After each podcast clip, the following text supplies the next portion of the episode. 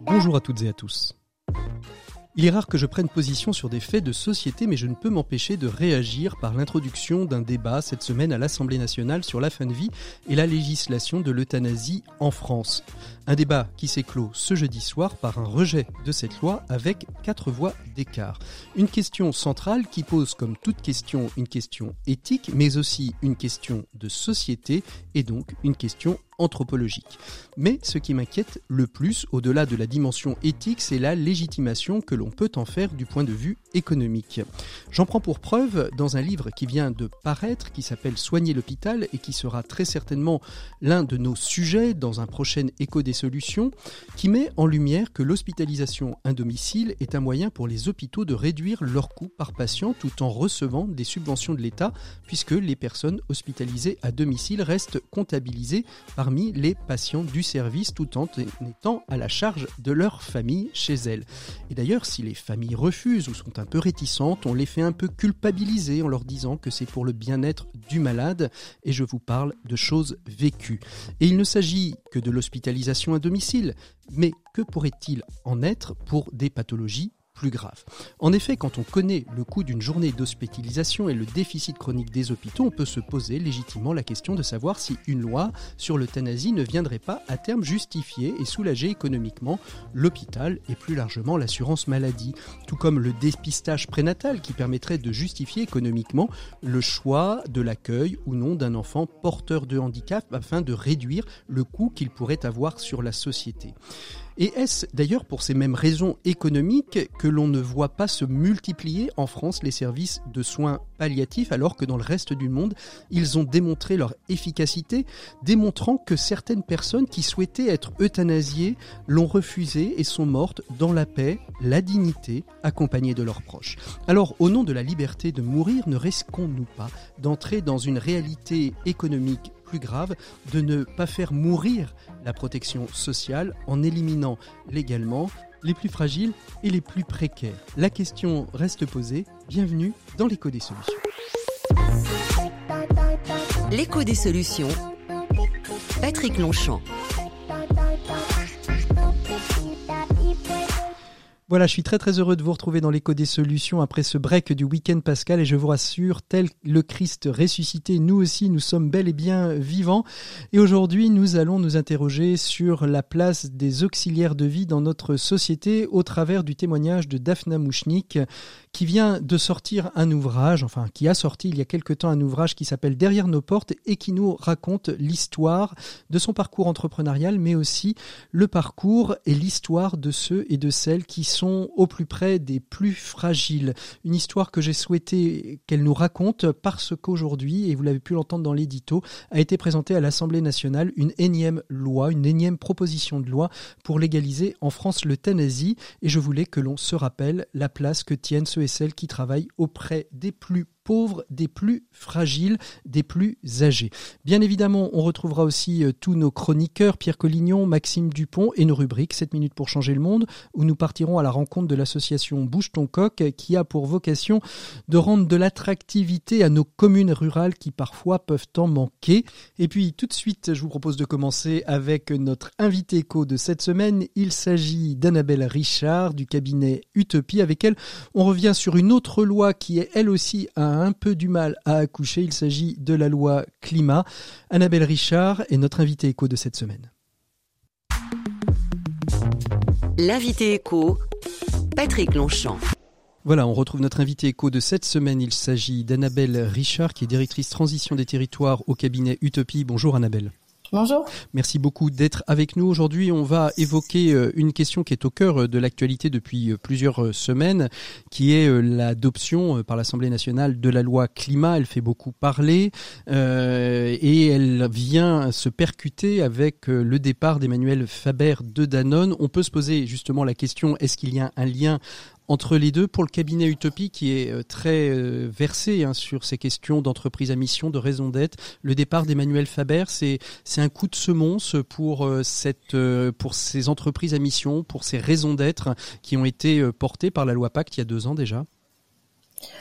Alors, c'est pas forcément un coup de semence, mais on, on pense qu'en effet, ça va faire sortir euh, quelques angles morts de la loi Pacte, donc qui a été euh, en effet promulguée en 2019. Euh, elle officialisait le statut d'entreprise à mission. Euh, elle prévoyait que l'entreprise puisse même se doter d'une raison d'être, qui serait validée en AG par ses actionnaires. et ce qu'ont montré notamment plusieurs chercheurs, c'est que il y a plusieurs fonds spéculatifs activistes qui peuvent compromettre la RSE des entreprises euh, puisque ces fonds euh, interprètent les engagements en faveur de la RSE, du développement durable, comme des dépenses qui seraient inutiles mmh. euh, et qui se feraient au détriment d'une maximisation des bénéfices pour les actionnaires à court terme.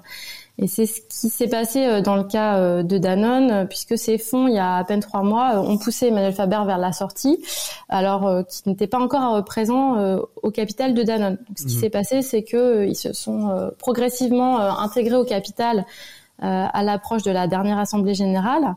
Euh, ils ont mis la pression sur le PDG, sur le conseil d'administration, notamment en mobilisant euh, la presse. et dans quelques mois, ils partiront certainement se concentrer sur une nouvelle cible. Donc on, le voit bien que beaucoup de ces entreprises sont plus petite hein, que des entreprises du CAC 40. Euh, Danone est un gros groupe international. En revanche, euh, quelle clé de lecture euh, pour l'avenir on peut avoir pour ces entreprises plus petites, pour ces entreprises à mission, dans leur action sur la question du réchauffement climatique et plus largement des objectifs du développement durable?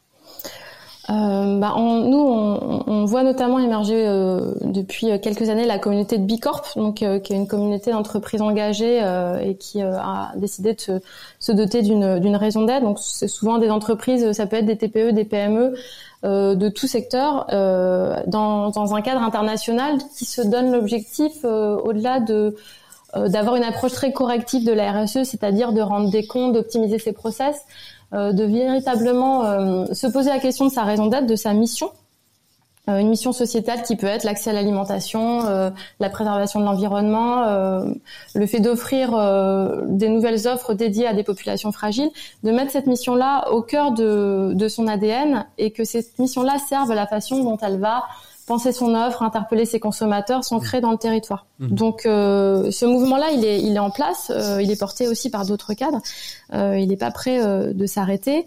Et pour faire le lien avec la loi climat, là la loi climat, elle a été donc établie, elle est issue des propositions de la Convention, citoyenne pour le climat. Hmm. Pour une partie, parce qu'on a bien vu que tout n'avait pas été pris en compte par cette loi climat. Tout à fait. L'idée, c'est pas, euh, en effet, euh, là, la loi climat, elle reprend 49 des 149 mesures de la Convention citoyenne. Après, euh, il y a des choses qui sont reprises, reprises sous forme de d'autres réglementations mhm. ou même d'une inscription dans, aussi dans la Constitution, hein, dans le cas de la préservation de l'environnement. mais elle reprend, on va dire, l'essentiel des thématiques qui étaient portées par la loi climat, à savoir consommer, produire, se déplacer, se loger. Et elle a une entrée très, on va dire, vie quotidienne du sujet climat. Mhm. Donc ça, c'est quelque chose d'assez intéressant parce que c'est une traduction assez concrète dans le quotidien des Français des objectifs climatiques mhm. euh, qui sont là, en l'occurrence, réduire de 40% nos émissions de, de GES. Euh, de gaz à effet de serre pour les Exactement. D'ici 2030 par rapport au niveau de 1990. 2030 qui est, euh, qui, est, qui est, la date euh, justement de, de l'agenda 2030 des objectifs du développement durable. Alors justement, est-ce que la loi climat, vous parliez des, des fonds activistes hein, qui ont fait pression sur le conseil d'administration euh, euh de Danone, est-ce que cette loi climat justement va permettre euh, à, ces, à ces entreprises à mission qui pourraient être assujetties à ces pressions de fonds activistes de, de pouvoir finalement limiter leur, leur action néfaste parce que justement loi climat? Bah, La loi climat alors c'est vrai que ce qui est intéressant, c'est que cette loi, euh, elle a, hum, elle est peu contrainte d'un point de vue étatique. Il y a quelques lois euh, nationales, mais sinon elle s'appuie beaucoup sur l'autorégulation du secteur privé. Mmh. Donc l'idée, c'est vraiment que les secteurs euh, établissent des trajectoires volontaires, mmh. typiquement sur la consommation d'engrais azotés. et qu'il y ait des actions correctives de l'État à partir de 2024 si on voit que les objectifs sont pas à la hauteur des enjeux. Euh, donc il y a des espaces en effet d'expérimentation, d'engagement qui sont offerts aux entreprises de tout secteur hein, sur les questions de mobilité, sur les questions euh, de construction, sur les questions d'alimentation, euh, également dans les, dans les questions publicitaires. Donc, on va dire qu'il y a un champ d'expérimentation qui est offert. Euh, et puis, il y a des changements de paradigme qui pourraient accélérer des sujets forts comme euh, la surface de vente qui est consacrée au vrac, mhm. qui, qui, monte à 20%, ou la place du bio dans les cantines Donc potentiellement, c'est des choses en effet qui vont. Il y a quelques changements de paradigme qui devraient légitimer une montée en puissance des, sujets bio, du vrac, et donc de soutenir les entreprises engagées dans, mmh. dans leur dynamique. Et puis peut-être l'autre point qui est intéressant sur cette loi climat, c'est qu'elle donne plus de place à l'action territoriale, euh, qui est un sujet qui nous est cher. Donc elle permet vraiment de prendre la mesure du défi euh, climatique, on va dire, à un niveau plus local. Ça. Et de mobiliser les compétences des collectivités, d'ouvrir plus d'espaces d'expérimentation pour, euh, mmh. voilà, pour interpeller les élus, puis interpeller leur responsabilité à agir. Euh, volonté européenne d'ailleurs, hein, puisque au niveau euh, de, de l'Europe, dans le, dans le cadre du Green Deal, euh, justement, il a été renvoyé euh, des, au, territoire hein, de, de, de, proclamer leur propre plan de, de décarbonation à mm. l'horizon 2050. Comment est-ce que, et très rapidement, puisqu'on arrive au terme de cet échange, comment au-delà d'une loi, les entreprises, elles, peuvent-elles s'engager pour la planète, finalement d'être peut-être force de proposition et d'aller au-delà de la loi pour pouvoir justement permettre d'avoir une planète plus soutenable bah, au-delà de la loi, sur le sujet climat en l'occurrence, euh, on voit qu'il y a quand même euh, la loi aujourd'hui, elle n'est pas forcément à la hauteur de tous les enjeux sur des secteurs comme la rénovation énergétique, sur le fait d'être à la hauteur des objectifs qu'on attend au niveau national. Donc là, c'est vraiment euh, l'objectif des entreprises de s'engager, de s'aligner dans des stratégies bas carbone pour se dire que leur modèle économique, la façon dont elles vont acheter demain, dont elles vont vendre leurs produits, dont elles vont penser l'innovation, elle sera en phase avec les objectifs climatiques que la France se donne. Et puis l'autre point, c'est peut-être d'aller exploiter au maximum ce qu'on appelle nous la nouvelle économie climatique chez Utopie, c'est-à-dire toutes les perspectives de développement économique qui sont offertes par le sujet du climat. Euh, et, euh, et, par effet de conséquence par le développement durable en général, mais d'aller véritablement euh, explorer euh, de nouveaux produits, de nouvelles offres, de nouveaux modèles économiques euh, sur les sujets de l'alimentation, sur les sujets de la mobilité, parce qu'on en a besoin. Mmh. Euh, et ça, ce sera pas forcément uniquement porté par la loi. Et c'est là qu'il y a un vrai sujet de collaboration, de notre point de vue, entre les entreprises et les territoires. Et mmh. c'est là que l'équation climatique va, va, se jouer. N'oublions pas, bien évidemment, euh, l'action la, collective qui peut être plus forte que les actions individuelles. Merci beaucoup, euh, Annabelle Richard, d'avoir été notre invitée éco de cette semaine. Nous, on retrouve tout de suite Pierre Collignon pour la chronique des entrepreneurs et dirigeants chrétiens. L'écho des solutions, RCF. Pierre Collignon, on vous retrouve pour la chronique des entrepreneurs et dirigeants chrétiens. Bonjour Pierre. Bonjour Patrick. Merci beaucoup d'être avec nous. Alors dans cette période de Pâques, vous souhaitez nous parler de la communauté des apôtres et de l'incarnation. Curieuse analogie pour une chronique qui est euh, censée nous parler de l'entreprise et de l'économie. Hein. Bah, c'est que vous manquez un peu d'imagination, mon cher. C'est gentil, merci. Car euh, il y a dans les évangiles, vous le savez, bien des leçons à tirer pour notre monde moderne. C'est même, me semble-t-il, le propre des évangiles que d'avoir quelque chose à dire du monde, au monde pardon, dans lequel nous vivons. Mais encore, Pierre. Eh bien, dans cette octave de Pâques, nous assistons à la sidération des apôtres. Ils ont bien entendu ce que leur ont dit les femmes, et ceux qui sont allés jusqu'au tombeau vide, ils ont bien écouté ce que les disciples d'Emmaüs sont venus leur apporter, mais au fond, ils ne croient pas. Leur petite communauté est profondément choquée par les événements de la Passion, et il faut attendre les paroles du Christ. Voyez mes mains et mes pieds, c'est bien moi, touchez-moi, regardez, un esprit n'a pas de chair ni d'os, comme vous constatez que j'en ai, pour qu'il soit enfin ébranlé. Et il faudra même attendre que Jésus mange devant eux pour qu'ils croient. Alors, quelle conclusion peut-on en tirer? Quelles leçons à retenir, Pierre? Eh bien, précisément que nous sommes des êtres incarnés et que tous les réseaux sociaux, tous les Facebook, Instagram et autres LinkedIn n'y changeront rien. L'apparence de la réalité n'est pas la réalité. Ce qui me conduit, si vous voulez bien, à deux réflexions. La première, on le sait, c'est que le travail à distance, les visioconférences et autres e-learning ne vaudront jamais une rencontre réelle, une présence physique. C'est se mentir, je crois, que, que d'affirmer le contraire.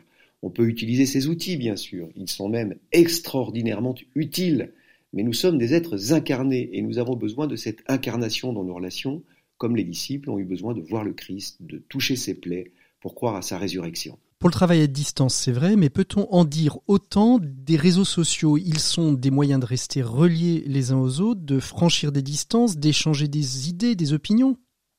En fait, le danger des réseaux sociaux n'est pas virtuel, comme le démontrent les études et les recherches menées par les plus grands spécialistes.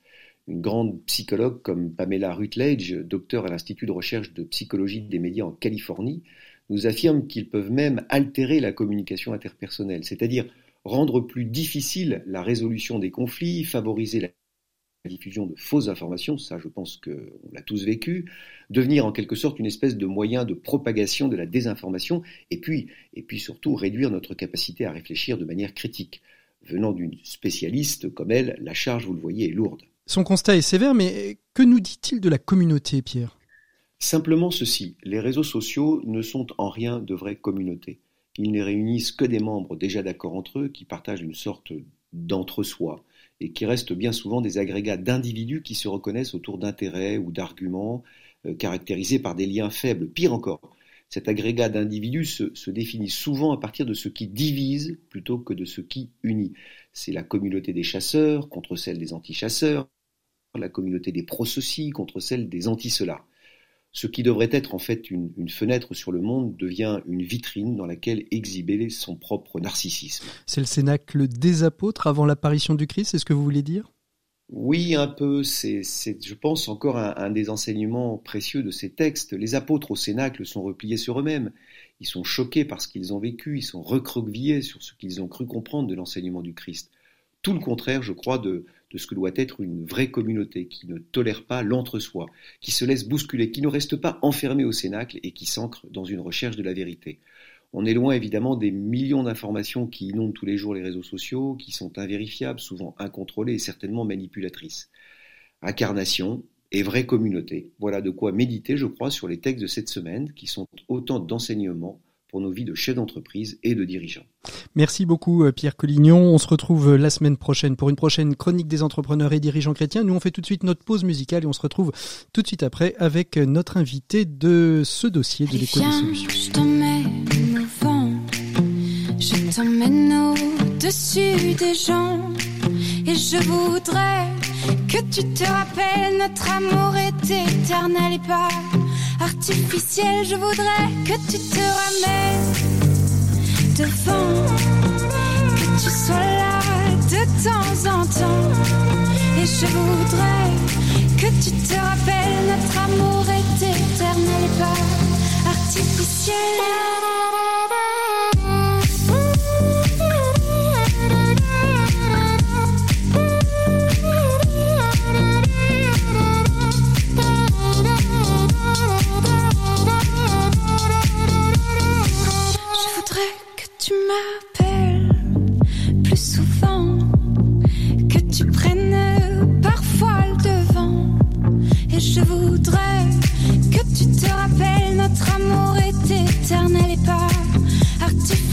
Je voudrais que tu sois celle que j'entends.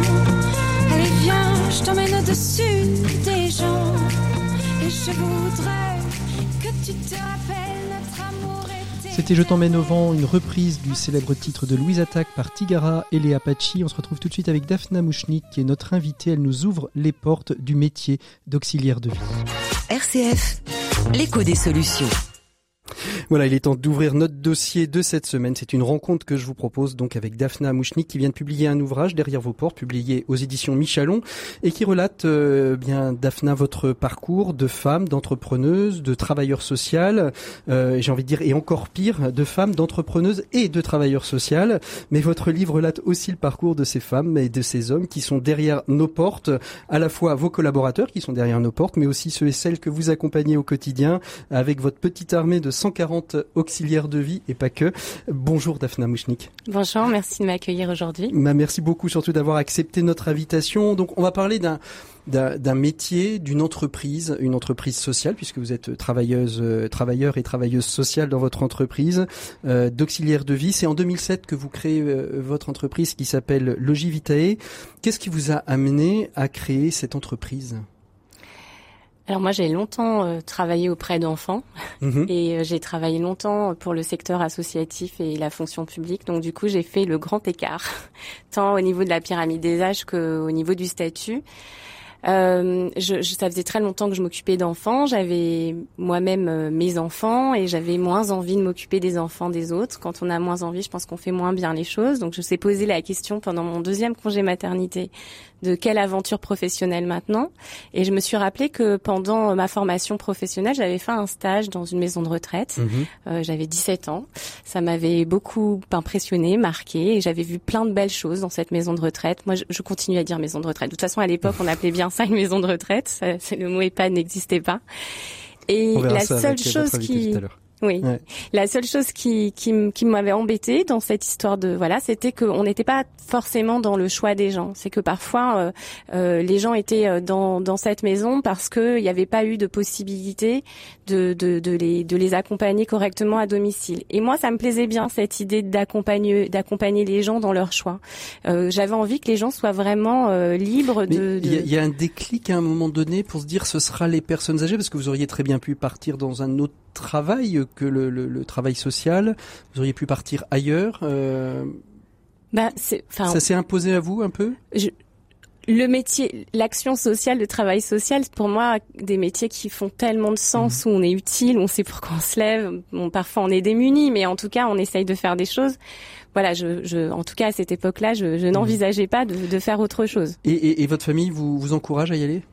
Ah oui. Complètement. Ah oui, complètement. Ouais. Ouais, la, la, alors j'avais lu quelque part que les femmes qui réussissaient à créer leur entreprise euh, euh, réussissaient parce que justement c'était porté par le conjoint et, et les enfants et tout le monde. Mes filles étaient très petites, mais enfin moi quand j'ai parlé de ça à, à, à ma tribu, on va pas parler de tribu, euh, ils ont été très enthousiastes et très encourageants. Et, et... On, le voit dans votre ouvrage, hein, votre mari est, est, présent, est présent tout le temps en, en filigrane, mais oui, toujours, oui, toujours présent. C'est mon aventure à moi, mais je, si j'ai besoin de lui, il est là. Et... Alors justement, est-ce que vous avez, quand vous avez voulu créer, quand vous avez créé le Givita, est-ce que vous vous êtes dit, moi je serais différenciant euh, et différenciante par rapport aux, aux autres entreprises d'auxiliaires de vie qui, qui peuvent exister ou d'aide à domicile? Eh ben non, parce qu'en fait, pour tout vous dire, je ne connaissais pas du tout le secteur. Je m'étais jamais, j'avais jamais travaillé dans un service d'aide à domicile, à part cette expérience dans cette maison de retraite euh, quand j'avais 17 ans. Voilà, donc euh, je, je me suis pas dit je vais être différente. Moi, je me suis dit bah comment je fais pour accompagner les gens dans la réalisation de leurs projets? Comment je fais pour accompagner des gens qui n'ont pas beaucoup de sous pour rester dans des cadres de prise en charge qui sont fixés par le département? Comment je fais pour euh, parce que du coup très vite j'ai compris que les victimes collatérales de mes bonnes intentions seraient les aides à domicile, que j'avais affaire à des femmes qui subissaient le temps de travail partiel, qui étaient souvent seules avec des enfants, qui étaient souvent sans formation dans un métier qui en réalité mériterait euh, voilà qu'on ait les gens les plus qualifiés et les plus formés, mais la réalité est, est différente. Et, et, et aujourd'hui, vous avez le sentiment d'être différente par rapport à d'autres euh, services d'être à domicile? Oui, je, enfin, je, je, on est. Non, non, mais. Oui, alors je, je pense qu'on n'est pas, il n'y a pas qu'un service euh, euh, d'aide à domicile bienveillant. Mmh. On est mmh. tous à, à, différents degrés, mais je crois que le fait que j'ai voulu rester euh, euh, sur un plan euh, sur le sur le plan d'un département, de me caler aussi euh, sur les politiques sociales d'un département, de tisser du lien très fort et très bien avec les différents partenaires du territoire. Que qu'on soit dans une logique pragmatique de dire bon bah là il y a tel problème de, de, de quoi disposons mmh. pour euh, pour arriver à résoudre voilà. Donc je crois que ça c'est un peu particulier. On, on, a le sentiment à la lecture de, de, de votre ouvrage hein, que votre manière de concevoir le, le, service à domicile ce serait un petit peu une conciergerie de celles et ceux qui sont bloqués chez eux. C'est-à-dire euh, alors c'est pas l'offre et la demande en fonction de, de, de caprices hein, mais que euh, vraiment il y a une adaptation très personnelle et très personnalisée à chacune des situations et que s'il faut modifier on reste pas dans dans le carcan de ce qui a été décidé, on modifie parce qu'il faut toujours trouver une solution Alors, en, en, théorie, c'est ce qui, ce qui devrait se passer. En tout cas, c'est ce qu'on essaye de faire. Euh, moi, je dis souvent que mon travail, c'est de faire euh, du sur-mesure avec les moyens du prêt-à-porter. Donc voilà, c'est extrêmement compliqué. De, de, de on, on, chaque situation est singulière. Il faut il faut entendre euh, comment vivait la comment vit la personne dans son appartement, comment elle a envie de continuer à, à, à vivre dedans, et en même temps, euh, ben on a une heure de passage par jour quand il en faudrait huit. Enfin voilà, c'est en même temps il y a des gens qui nous flanquent à la porte, qui veulent pas du tout euh, qu'on les aide, et puis les enfants qui nous disent mais ma maman elle a absolument besoin d'aide, il faut y retourner. enfin voilà, donc je crois que ce qui nous anime, c'est quand même euh, cette bonne volonté et cette, cette envie au moins d'essayer. Alors comment vous avez commencé Toute seule, accompagnée, euh, toute seule avec votre téléphone, euh, en faisant les visites à domicile de ce que vous pouviez faire? Comment comment se sont passés les débuts euh, de Logivitae? On fait jamais rien tout seul. alors non, euh, ma, ma, ma, complice euh, des, des, premières des premières minutes, c'est Fouzia, dont je parle beaucoup dans, le, livre. En fait, j'ai transformé tous les tous les gens qui m'accompagnent dans cette aventure et mmh. tous les gens qu'on accompagne nous au quotidien en, en, en, personnages et en héros de, de livres. je, voilà, ça, ça se lit vraiment comme comme un roman. Oui, c'est, hein. en effet, c'est un, vrai roman, des, des, vrais portraits de vie de, de Ouais, j'avais pas euh, envie de faire quelque chose de théorique. Moi, je suis pas une universitaire. Moi, j'avais envie de parler avec mes émotions, de, que les gens, que que les gens qui allaient, qui allaient euh, prendre le temps de me lire aiment euh, ces personnes autant que je les aime. Ou voilà, Henri. Et, donc c'est Fouzia qui vous accompagne dès le départ. Et donc Fouzia, c'est c'est une, histoire que je dévoilerai pas là parce que vous la découvrirez dans le livre. Mais effectivement, elle, elle était, elle était avec moi. voilà, c'était ma première salariée. et puis on est devenus très très amis au fil de fil des ans et et puis euh, et puis c'est c'est c'est aussi donc on parle de, de ma famille mais mm. c'est aussi euh, un copain qui est qui est comptable qui me dit euh, bah t'as t'as t'as un business plan. Je sais même pas ce que c'est moi un business plan à l'époque. Et puis euh, et puis euh, ma belle-sœur qui est avocate euh, qui me dit mais t'as as réfléchi à tes contrats de travail et puis quel, quel, statut tu vas voilà. Vous découvrez tout au fur et à mesure avec l'environnement qui va vous accompagner dans toutes ces petites questions et qui va vous questionner sur sur la structuration de l'entreprise. Mais avec le recul, je me rends compte que j'étais tellement naïve et tellement à 100 milieux d'imaginer ce qui allait m'arriver quand au bout de 8-9 mois, euh, je, je comprends qu'on est plus de 50 salariés, qu'il faut que je procède à l'élection de délégués de, de, de, de, de délégués de, personnel. personnel, qu'il va falloir que je crée un CE et tout ça. Évidemment, c'est des choses euh, que j'ai jamais vues euh, ni en cours ni, ni après dans mes différentes dans mes différents postes. Donc du coup, tout tout est toujours nouveau quand il faut que je réfléchisse à comment il faut concevoir un site internet pour parler de mon boulot. voilà. et c'est que l'environnement euh, proche qui vous a aidé ou vous êtes aussi vous êtes fait aussi accompagner par différentes structures euh, plus euh, structurantes qui peuvent être le réseau entreprendre, centre des jeunes dirigeants, la je boîte, savais même, pas, que, ça existait. et, je savais même pas que j'étais une entrepreneuse.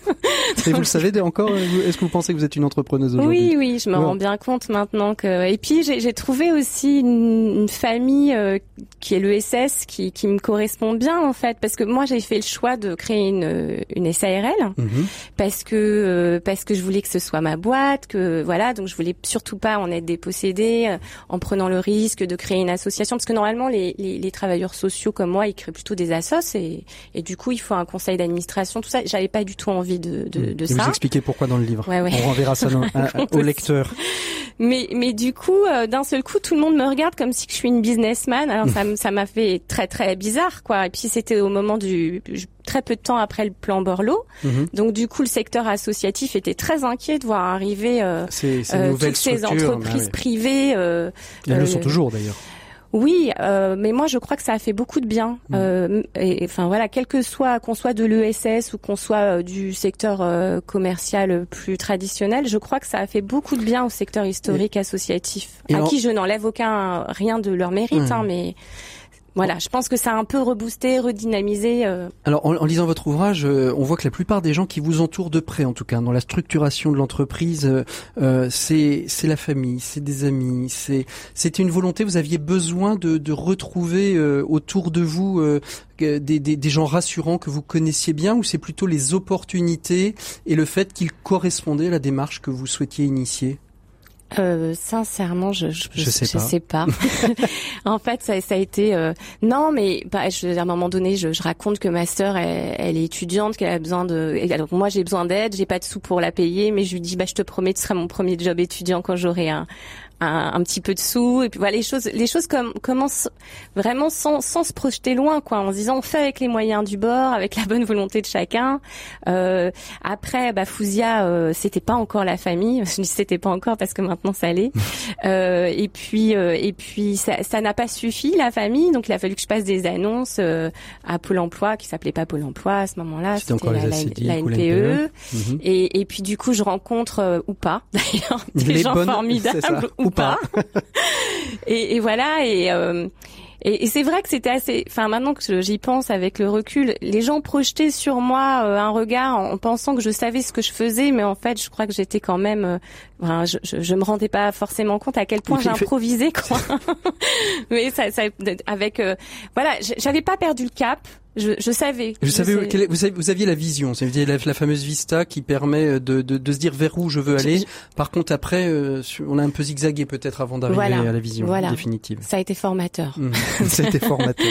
Alors, le, le métier aujourd'hui de- d'auxiliaire de, vie, euh, d'aide euh, pas d'aide soignante, d'auxiliaire de vie, d'aide à domicile, euh, est un métier euh, qui peut faire peur. On peut pas forcément dire aujourd'hui, si on utilise le, le- les, les emplois marketing, que la marque employeur euh, de, de, de l'aide à domicile soit tout à fait extraordinaire.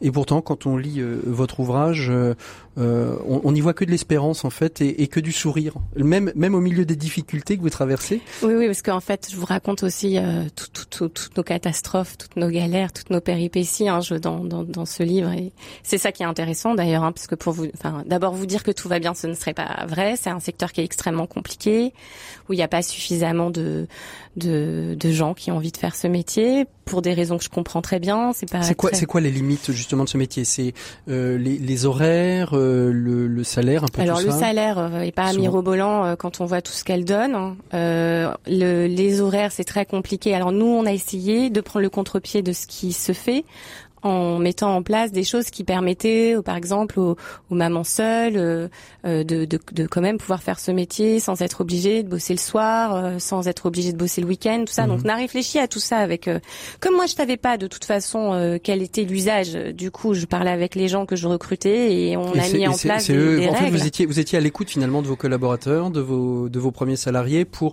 essayer justement de proposer à la fois quelque Mm. chose qui soit pertinent euh, à la fois pour euh, pour l'aide à domicile et pertinent euh, pour la personne accompagnée. C'est ça, c'est ça. L'idée, c'est de dire, bah moi, je comprends bien vos, vos, vos, difficultés, vos impératifs, et moi, je dois accompagner cette personne euh, au moment du repas, euh, au moment du coucher. Com- comment on fait pour que pour que le tout soit possible? Et voilà. Et donc, bon, il y en a pas de on n'a pas de solution pour tout, mais en tout cas.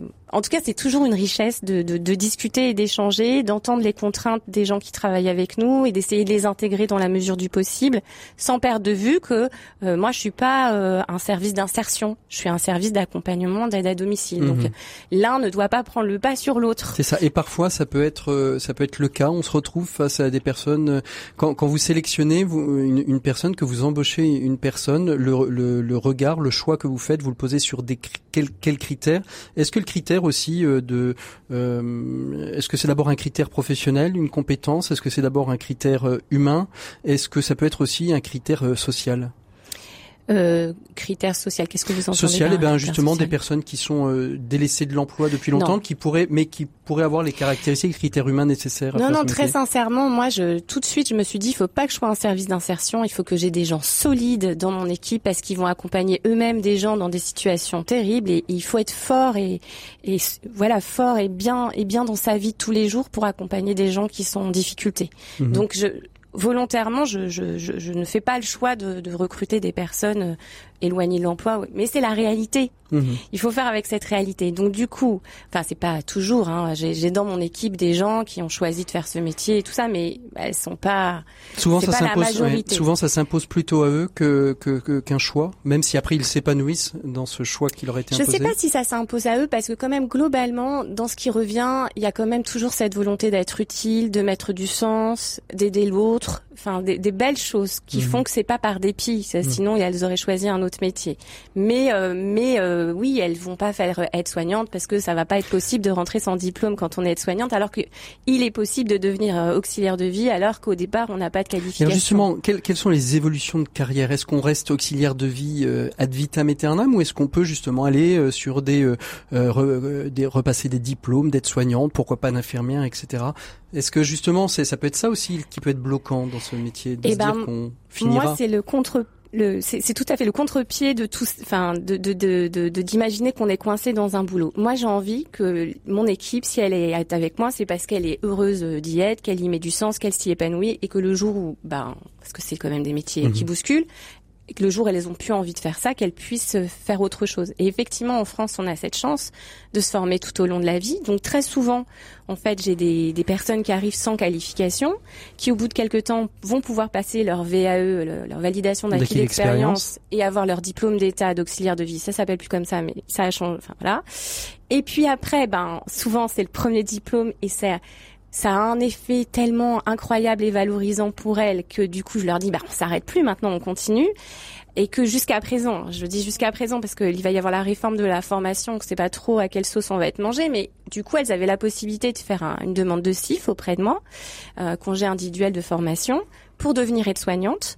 Grâce à leur diplôme d'auxiliaire de vie, elles avaient euh, validé la plupart des, modules. Donc c'était c'est une formation qui dure six mois pour avoir voilà mhm. c'est et puis souvent, bah du coup, elles me quittent. Après ça, pas toujours. Des fois, j'ai la chance de garder euh, des, des, des, des, personnes qui ont aussi leur diplôme d'aide-soignante. Elles me quittent pour euh, pour pour devenir aide-soignante euh, ailleurs. Et puis effectivement, après, une fois qu'elles ont deux, trois, quatre ans de d'expérience d'aide-soignante, bah rien ne les empêche, de, continuer sur infirmière. Et j'ai quelques quelques et je suis tellement fière de contribuer à bah, ça. C'est tellement voilà, c'est vrai que les gens me disent mais t'es dingue parce que t'as tellement de mal à recruter, et trouver les bonnes personnes et en fait tu fais tout pour qu'elles se forment et que du coup elles vont partir.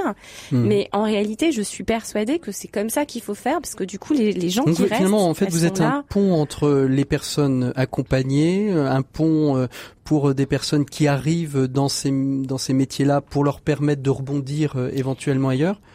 Oui, bah je je sais pas. En tout cas, je me suis dit il y a cette euh, réalité qui est compliquée, et pas forcément très positive, mhm. mais on peut en faire un truc super. Et en plus, de toute façon, dans dans ce dans le dans le, dans le secteur du médico-social, on manque tellement de personnel à tous les à tous les niveaux mhm. que finalement bah aller accompagner des professionnels à se qualifier à se former pour qu'elles aillent travailler ailleurs c'est aussi apporter sa pierre à l'édifice pour que les choses fonctionnent est-ce que en 12 ans est-ce que le métier a, a, a, profondément changé? Je crois que ça change. Je crois que le regard change. Je crois qu'il y a de plus en plus de familles qui se rendent compte qu'elles ont besoin d'auxiliaires de vie d'aide à domicile euh, et donc euh, du coup euh, on, on comprend un peu mieux euh, ce qu'elles font. Je crois qu'aussi euh, il y a des il y a des choses dans le. Enfin, je pensais à Intouchable, ce qui est très loin mhm. de mon de mon quotidien, mais c'est quand même une des grandes euh, comédies euh, qui, qui est auxiliaire de vie. Bon, certes, dans un château, on est bien loin. Et c'est un homme et tout ça. Mais on voit bien hein, euh, le personnage de Merci. Il a pas de qualification, mais il a des, mais il est chouette, il, est humain, il s'attache à la personne qui l'accompagne. Et, et, je trouve que c'est c'est un bel hommage à ces professionnels, ce mm. film. Est-ce que le, le, métier aussi évolue J'ai vu en préparant l'émission que vous aviez aussi créé, c'est pas dans l'ouvrage, mais vous aviez créé une, une, une, une filiale qui s'appelle Domo Vitae. Est-ce que ça veut dire aussi que justement toute la domotique va transformer aussi le métier des, des, aides Je pense que ça va même euh, nous sauver en fait, parce qu'il n'y a pas assez d'humains pour s'occuper de tous les humains qui vont. Vous allez pouvoir surveiller euh, chaque domicile avec des caméras. C'est pas surveiller, c'est pas c'est pas surveiller, mais mais c'est par exemple. Euh, non non, il n'y a pas de surveillance. On a on a expérimenté un truc, hmm. mais quelque chose de tout bête, la technologie, ça existe déjà, ça n'est même pas dans le futur. C'est je sais pas quand on, apprend l'absence d'une auxiliaire de vie, ce qui arrive hmm. régulièrement, nous euh, en coulisses au bureau, on doit passer 15 euh, appels. On doit prévenir la famille, la vieille dame, savoir si elle veut un remplacement, mmh. euh, prévenir l'infirmière, prévenir le fils, la fille, mais voilà, quand il y a des conflits. Donc, bref, il suffirait quand on rentre l'absente dans le logiciel que ça envoie un SMS automatiquement à tous les gens qui ont un portable pour qu'on ait qu'à prévenir la vieille dame ou le vieux monsieur, on gagne déjà un temps fou. Mmh. Donc c'est ça. Après, l'idée des objets connectés, c'est plus des petits indicateurs. Comme je vous disais tout à l'heure, on a besoin de, on vient une heure quand on aurait besoin de venir 5-6 heures, bah, un petit indicateur qui dit bah, aujourd'hui le frigo de la personne n'a pas été ouvert du tout. Et du coup on peut s'inquiéter. Qu'est-ce mmh. qu'elle a mangé? Si elle n'a pas ouvert le frigo on, est en droit de penser qu'en fait elle s'est pas alimentée cette personne. Et ben ça nous permet d'intervenir avant au moment de la retrouver dénutrie par terre chez elle un matin, quoi. C'est ça. Alors justement, cette, euh, cet aspect de l'évolution euh, du métier, euh, on aime bien, on, le voit d'ailleurs dans votre ouvrage. Hein, c'est une des premières solutions que vous vous proposez, là, la robotique qui vient aider un monsieur à, à, descendre de chez lui alors qu'il ne pouvait plus, que les voisins, fort aimables au demeurant, mais ne souhaitant pas détériorer leur cage d'escalier, ne voulaient pas qu'il y ait un, un, monte, non pas un monte charge, mais un monte personne. Domo Vitae vous est-ce que aujourd'hui la maison connectée telle que euh, telle que vous la vous la pensez, il faut aussi y mettre des limites? Ah oui, il va falloir que ça soit accompagné de d'éthique, hein, tout ça. Mais en fait. Euh, euh, l'enfer est pavé de bonnes, ça, intentions. De, de- moi, je vous parle juste d'outils. Après, comment comment on va s'en servir? Est-ce qu'on va être dans la surveillance ou est-ce qu'on va être dans la bienveillance? Euh, ce, Voilà, sera, ce sera de, de l'éthique Ouais. à poser une question à, et ça sera incontournable. Mais ça serait dommage de pas s'emparer des moyens qui sont à notre disposition euh, au motif que ça peut devenir diabolique, quoi. Mhm. Co- Comment vous, euh, vous vous considérez comme, ma- comme manager de, de, de vos équipes? Je sais pas. C'est c'est assez drôle parce que je me retrouve dans des situations où, euh, où, où, où une auxiliaire de vie va venir me demander euh, des choses complètement incongrues au regard de, du- voilà. Mais en même temps, j'a- j'adore. C'est très chouette aussi pour moi d'être dans cette relation-là et c'est très violent quand je me retrouve dans cette relation de disciplinaire, euh, hiérarchique euh, que m'imposent mes fonctions Mhm. euh, malheureusement souvent parce que Oui. voilà, c'est pas c'est pas tous les jours Mais simple. est-ce que hein. vous partagez avec vos collaborateurs la, la stratégie, votre vision? Et j'ai envie de dire, quand j'ai des collaborateurs, c'est pas forcément les, les plus proches. hein. Ça peut être aussi euh, euh, les, les, les, les, auxiliaires de vie, les Toujours. aides ménagères. ouais. Toujours. Alors je dis pas aide ménagère parce qu'en fait c'est l'ancien mot. Alors l'aide C'est ménagère, c'est l'ancien mot. On mais qu'on a trouvé que c'était ouais ils ont, ils ont changé complet. Mais aide ménagère, je trouvais que c'était vraiment trop réducteur parce Ouais. qu'on entend que ménage. C'est ça. Et en fait, Et en une fait, auxiliaire de vie le pas- vrai terme c'est auxiliaire de vie, mais je l'aime Mm. pas, pas par, enfin pas plus. J'a- J'adore aide à domicile, mais je dis les deux en fait. D'accord. Mais mais euh, aide ménagère, c'était vraiment trop réducteur. Et c'est vrai que dans la tête des gens, encore, euh, on est là pour faire le ménage et quelques courses. Et en fait, euh, dans notre quotidien, euh, quand on nous en nous accompagne comme ça tous les jours, on comprend bien que c'est beaucoup plus complexe. Alors comment vous arrivez justement Comment on va pas rentrer un petit peu dans, dans la vie, euh, allez intime, en tout en tout cas personnelle. Comment vous avez réussi à équilibrer euh, votre vie de femme au travail, de travailleur social, votre vie de famille, de maman, votre euh, vie de, de femme et d'épouse?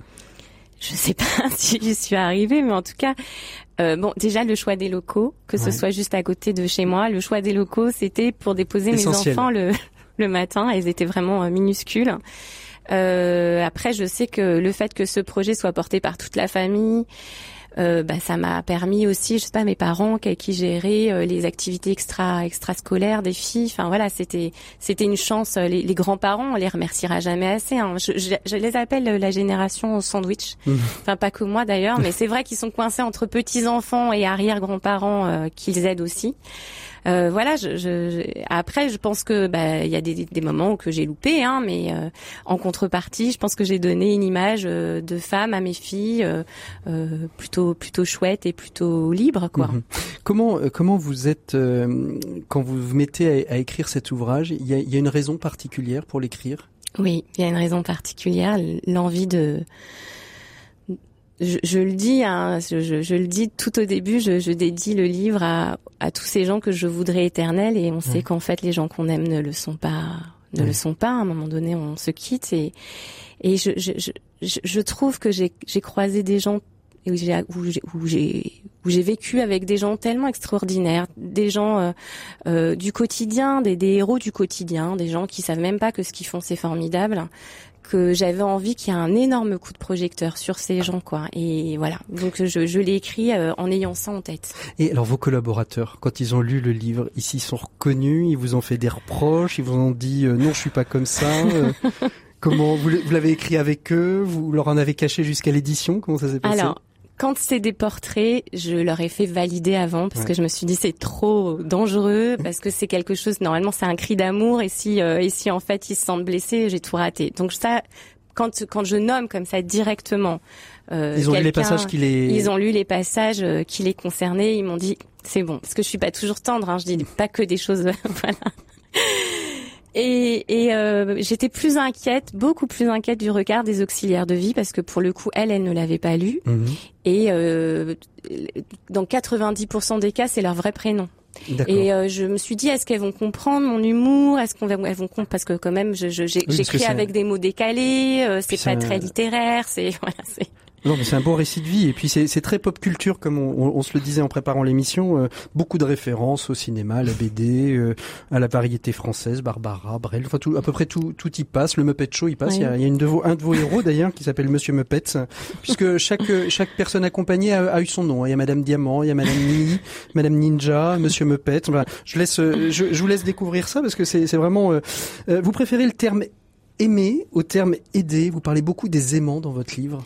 Euh, non, je sais pas, je sais pas si je préfère, mais en tout cas, je voulais souligner que c'est souvent des gens qui aiment euh, ceux qui aident, voilà, mhm. et, voilà, et du coup, euh, on, c'est, c'est, c'est, on a affaire à des gens euh, très fragiles, quoi, très, très très tiraillé, très très inquiet, très culpabilisé aussi de, de, de voilà. Merci beaucoup Daphne Mouchnik d'avoir été notre invité euh, du dossier de l'éco des solutions de cette semaine. Je rappelle que votre livre est disponible aux éditions Michalon, ça s'appelle Derrière vos portes et nous on retrouve tout de suite euh, notre expert de cette semaine, il s'agit de Maxime Dupont.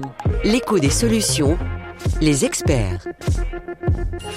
Voilà, il est temps de retrouver nos deux experts dans l'écho des solutions de ce samedi 10 avril. Ils sont là, ils nous attendent avec impatience et trépignement, j'en suis certain. Euh, Frédéric Villot et Maxime Dupont. Bonjour Frédéric, bonjour Maxime.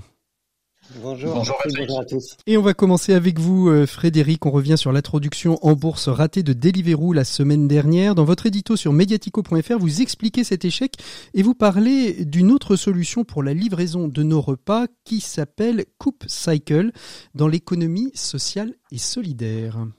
Oui, Patrick, effectivement, c'est un sujet qui nous a intéressé sur mediatico.fr parce qu'en ce moment, bah, tout pousse à l'envolée des livraisons de nos repas. Alors, il y a le confinement, il y a le télétravail, il y a le couvre-feu le soir, il y a les restaurants fermés.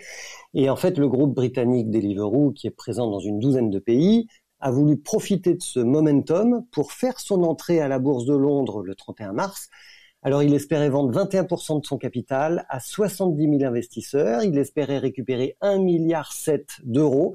C'était la plus grosse introduction à Londres depuis 10 ans, mais ça a aussi été le plus gros flop puisque l'action a plongé de 30% sur la première séance et 10 jours plus tard, eh ben, elle est toujours pas remontée. Alors les consommateurs s'en amusent. D'ailleurs, ils parlent plutôt de Deliveroops ou de Flopérou.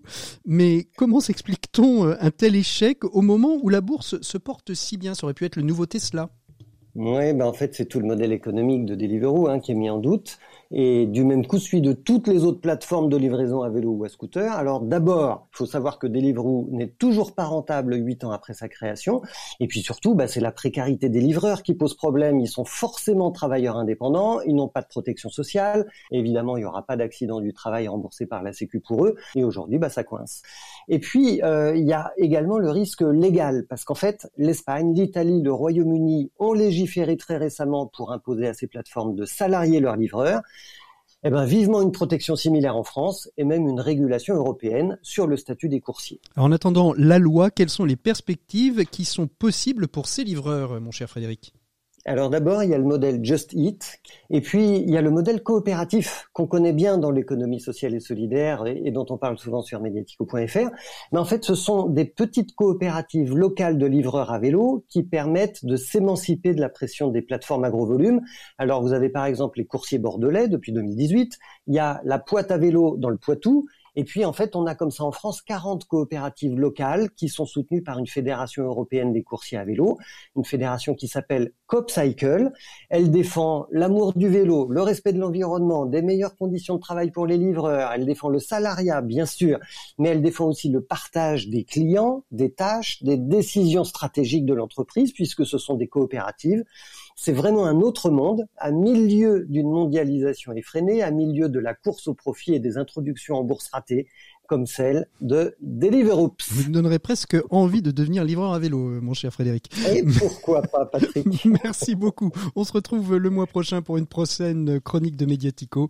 Et on retrouve tout de suite euh, Maxime Dupont pour sa chronique expert. Bonjour Maxime. Aujourd'hui, vous allez nous parler de macroéconomie, il me semble. Oui, Patrick, et plus précisément de taux d'imposition. Pour revenir sur une bonne nouvelle, parce qu'elles sont finalement assez rares, les informations qui conjuguent macroéconomie, taux d'imposition et raison de se réjouir. Alors, quelle est cette nouvelle, Maxime? Elle nous vient des États-Unis avec l'annonce par le gouvernement américain de sa volonté de relever le taux d'imposition des entreprises en taxant les bénéfices des entreprises de deux manières, sur les bénéfices réalisés aux États-Unis comme sur ceux produits par les entreprises américaines en dehors des États-Unis le tout dans une perspective multilatérale puisque les pays du G20 sont invités à suivre le mouvement. Alors pourquoi est-ce une bonne nouvelle, Maxime? Eh bien parce que cela marque la fin d'une époque, la fin de plusieurs décennies du triomphe d'une idéologie aux conséquences désastreuses, celle qui soutenait que toujours moins d'impôts était la condition d'un capitalisme efficace, alors qu'il a transformé ce même capitalisme en un système toujours plus inéquitable. Alors s'il fallait un chiffre pour résumer cette euh, inéquité fondamentale, qu'est-ce que ce serait, Maxime? Eh Ce serait évidemment le taux d'imposition réel de toutes ces multinationales américaines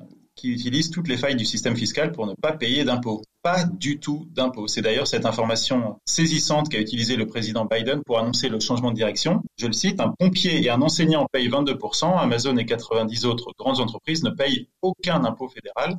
Je vais mettre un terme à cela. Alors quelles sont désormais les perspectives dans la foulée de ces annonces? Parce qu'il faut bien des perspectives quand même. Hein oui, eh bien, on peut espérer que les pays les plus riches du monde, sous la saine pression des États-Unis, qui sont enfin revenus dans leur rôle de moteur du monde occidental, vont se mettre d'accord sur des taux de taxation revus à la hausse et rendre impossible ou au moins beaucoup plus difficile euh, à ces systèmes de permettre aux entreprises les plus riches du monde d'utiliser les ressources du système que sont la santé, l'éducation, la recherche, les infrastructures, sans contribuer à leur financement.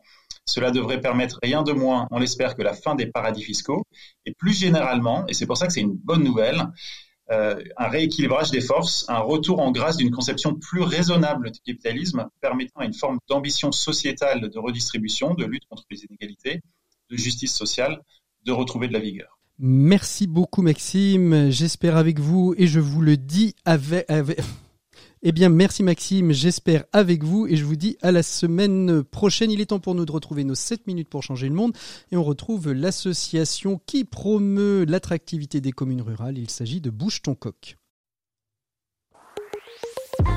7 minutes pour changer le monde, l'écho des solutions. Et on continue dans notre thématique Pascal, puisque nous partons dans la ruralité avec une association que nous avions rencontrée il y a quasiment un an, euh, quelques jours avant le premier grand confinement pandémique. C'était euh, une émission euh, sur nos communes rurales, comment redonner de l'attractivité à nos communes rurales avec l'association Bouge ton coq. Aujourd'hui, je suis avec Emmanuel Brochot, l'un des cofondateurs avec son frère de cette association. Bonjour Emmanuel. Bonjour. Merci beaucoup d'être avec nous. Alors Bouge ton coq, euh, ben, c'est cette association qui se bouge pour pouvoir euh, mettre en avant et redonner de l'attractivité à nos villes et à nos villages. Et vous avez lancé une, une, action euh, il, y a, il quelques temps avec ce titre 2000 épiceries associatives bientôt dans nos villages. Avec vous, avec Bouge ton coq, qui porte ce projet. Ce sont des associations locales, ce sont les municipalités qui s'engagent et ça coûte combien? Alors, c'est, tout ça, c'est, finalement c'est assez simple. Euh, à partir du moment où on arrive à, le concevoir de façon euh, originale. Euh, en fait, la, question, c'est pourquoi est-ce qu'il y a plus de petits commerces dans les dans les villages? Parce que l'économie traditionnelle est à bout de souffle. Donc, il faut faire un pas de côté. Et l'épicerie associative, c'est la solution. Nous, notre, notre job hein, euh, chez Bouche c'est d'imaginer ces solutions-là et d'aller regarder s'il y a des choses qui existent. C'est ce qu'on a fait. on a regardé un petit peu tout ce qui existait en France euh, en épicerie associative. On a fait émerger une solution qui s'appelle Mon Épi, euh, pour deux raisons. La première, c'est qu'ils ont développé un logiciel qui permet à quelqu'un qui est totalement profane dans la tenue d'un petit commerce de le tenir. c'est un logiciel très intuitif qui, voilà, qui gère toutes les dimensions du petit commerce. Et la deuxième raison, c'est qu'ils avaient déjà ouvert les premières épiceries il y a déjà quatre ans. Euh, il y en avait une soixantaine, une bonne soixantaine déjà existantes, qui n'avaient aucune défaillance, qui avaient des croissances à deux chiffres, et que finalement la solution était absolument idéale. Donc nous, notre job, c'est de prendre cette solution-là, d'aller les rencontrer, de, et puis de, de, leur proposer ensemble de passer à l'échelle mmh euh, cette solution-là, qui est finalement assez euh, confidentielle, euh, de la passer à l'échelle pour que l'impact soit réellement national. Donc c'est ce qu'on a fait, et c'est notre objectif, d'où les 2000 épiceries euh, en France. Alors comment ça se passe En fait, effectivement, c'est à chaque fois une association dans le village. Chaque village a sa propre association, chaque épicerie est une association locale. Mmh c'est une dynamique citoyenne. Et euh, on a mis autour de la table un certain nombre de partenaires, dont euh, l'association des maires ruraux de France, avec qui on travaille de façon étroite depuis un certain temps. L'association des maires ruraux de France, c'est plus de 10 000 maires de villages en France, et donc c'est un actif majeur qui est très mobilisé et très engagé pour ces petites communes-là. Mmh. Et elles ont un rôle dans cette opération qui est majeur.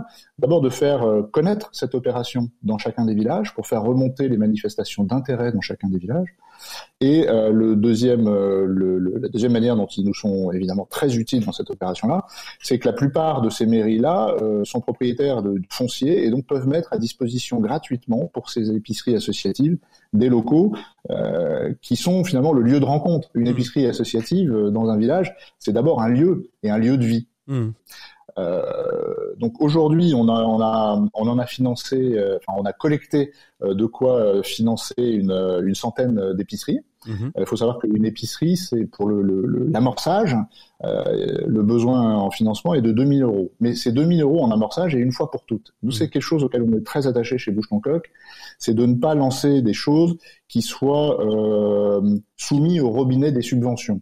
Euh, Sous-entendu, le jour où on ferme le robinet, bah, finalement, le projet meurt. Donc, si, si je comprends bien, 2000 euros pour amorcer une épicerie est suffisante pour permettre à cette épicerie d'ouvrir, de commencer à avoir de la clientèle et finalement de s'autosuffire elle-même euh, sans avoir besoin d'aller euh, pomper euh, aux subventions départementales ou municipales. Et on sait que ces 10 000 communes euh, du monde rural n'ont pas forcément des budgets extensifs. Exactement, et c'est ça la magie en fait de l'épicerie associative, parce qu'on en parle souvent, mais finalement on ne sait pas toujours ce qu'il y a derrière. L'intérêt de l'épicerie associative, il, est multiple. D'abord, ce sont les citoyens locaux euh, qui tiennent l'épicerie. Donc en fait, il n'y a pas de salaire à payer. C'est du bénévolat d'une certaine manière. Et finalement, quand on adhère à l'association locale, chacun s'engage à donner. Mmh. Quand je dis chacun, c'est chaque famille, c'est pas individuel. Chaque famille s'engage à donner deux heures par mois de son temps. Chacun euh, s'inscrit dans les commissions qu'ils veulent. Il y en a qui aiment bien jouer à la marchande et être derrière la douchette euh, de, de, de, la caisse. Il y en a qui aiment bien étiqueter les produits. Il y en a qui aiment travailler avec les petits producteurs locaux. Bon, chacun trouve, euh, de quoi satisfaire voilà sa place et son envie, et ça marche très très bien. Le, le, le, donc l'avantage, c'est qu'il n'y a pas de salaire à payer, et donc encore ça immédiat, ce qui est acheté aux petits producteurs, il faut savoir que 75% de l'offre produit mhm. euh, provient de petits producteurs qui sont à moins, en moyenne, à moins de 15 km autour de chacune des épiceries. Donc on est vraiment dans une logique où on favorise vraiment clairement le circuit court et on le, on le, on le favorise économiquement également, puisque ce qui est acheté 10 euros aux petits producteurs est vendu 10 euros au client final, puisqu'il n'y a pas de marge distributeur. Et ça, ça permet de proposer des produits extrêmement traçables, puisqu'ils sont tout proches de chez vous, des produits formidablement bons, puisque vous les mmh. choisissez. Donc l'épicerie dont on parle, finalement, c'est un lieu de vie, je le disais tout à l'heure, mais c'est beaucoup plus qu'une épicerie. Donc au démarrage, c'est une épicerie qui répond à cette logique-là, pas de marge, pas de... Mais demain, euh, on peut développer tout un tas de services euh, autour de ça. Il peut y avoir des services liés à la culture, il peut y avoir des services liés à euh, ce qu'on peut appeler un café, alors il n'y aura pas forcément d'alcool, mais l'important c'est de se retrouver les uns avec les autres et de pouvoir avoir un endroit où finalement on se met au comptoir et on discute de la pluie et du beau temps, ce que malheureusement on ne peut plus faire quand il n'y a plus aucun café et plus aucun commerce. Mmh. Donc et ça c'est ces services complémentaires à l'association, euh, complémentaires en fait à l'épicerie, ceux-là ils peuvent effectivement avoir une logique de marge euh, qui pourrait aller dans le sens que, que vous expliquiez euh, tout à l'heure. On, arrive un peu au terme de cet échange, Emmanuel. Euh, qu'est-ce qu'on peut faire pour vous aider, là, concrètement parlant Un auditeur est derrière son poste, il a envie d'accompagner Bouche son coq, il peut faire quoi et comment? Bah, écoutez, c'est d'abord il peut aller sur bouchetoncoq.fr et tout, tout va lui être expliqué. Nous, en fait, on est en recherche de deux choses on a besoin de connaître les gens euh, qui auront qui auraient envie d'ouvrir une épicerie dans leur village. Donc il y a une logique où effectivement on peut manifester son intérêt pour ouvrir une épicerie. Euh, nous, on rentre en contact après avec eux et puis on leur explique davantage le sujet et, puis on voit si ça se fait, ça se fait pas. Mais en tout cas, il y a cette logique de, de manifestation d'intérêt pour ouvrir des épiceries locales. Et le deuxième, effectivement, je vous disais que ouvrir une épicerie c'est 2000 euros. Euh, nous, on est une association, donc on propose à nos donateurs et à nos mécènes, entreprises, citoyens, euh, de défiscaliser leurs dons. Et effectivement, on collecte de l'argent pour pouvoir derrière euh, ouvrir un maximum d'épiceries. Donc effectivement, on a besoin de, on a besoin de tout le monde euh, autour de ça. Et, merci encore une fois à vous de nous donner la parole. Mais écoutez, c'était avec un grand plaisir. Merci beaucoup, Emmanuel, d'avoir été avec nous. Bouchetoncoq.fr, bouchetoncoq en un seul mot.fr pour en savoir plus sur cette action et toutes les autres actions que vous menez. D'ici là, portez-vous toutes et tous très très bien. C'est la fin de cette émission. On se retrouve la semaine prochaine. D'ici là, vous pouvez nous retrouver en podcast sur rcf.fr et sur toutes les plateformes dédiées au podcast. Je vous souhaite à toutes et à tous une très très belle fin de week-end à l'écoute des programmes de RCF.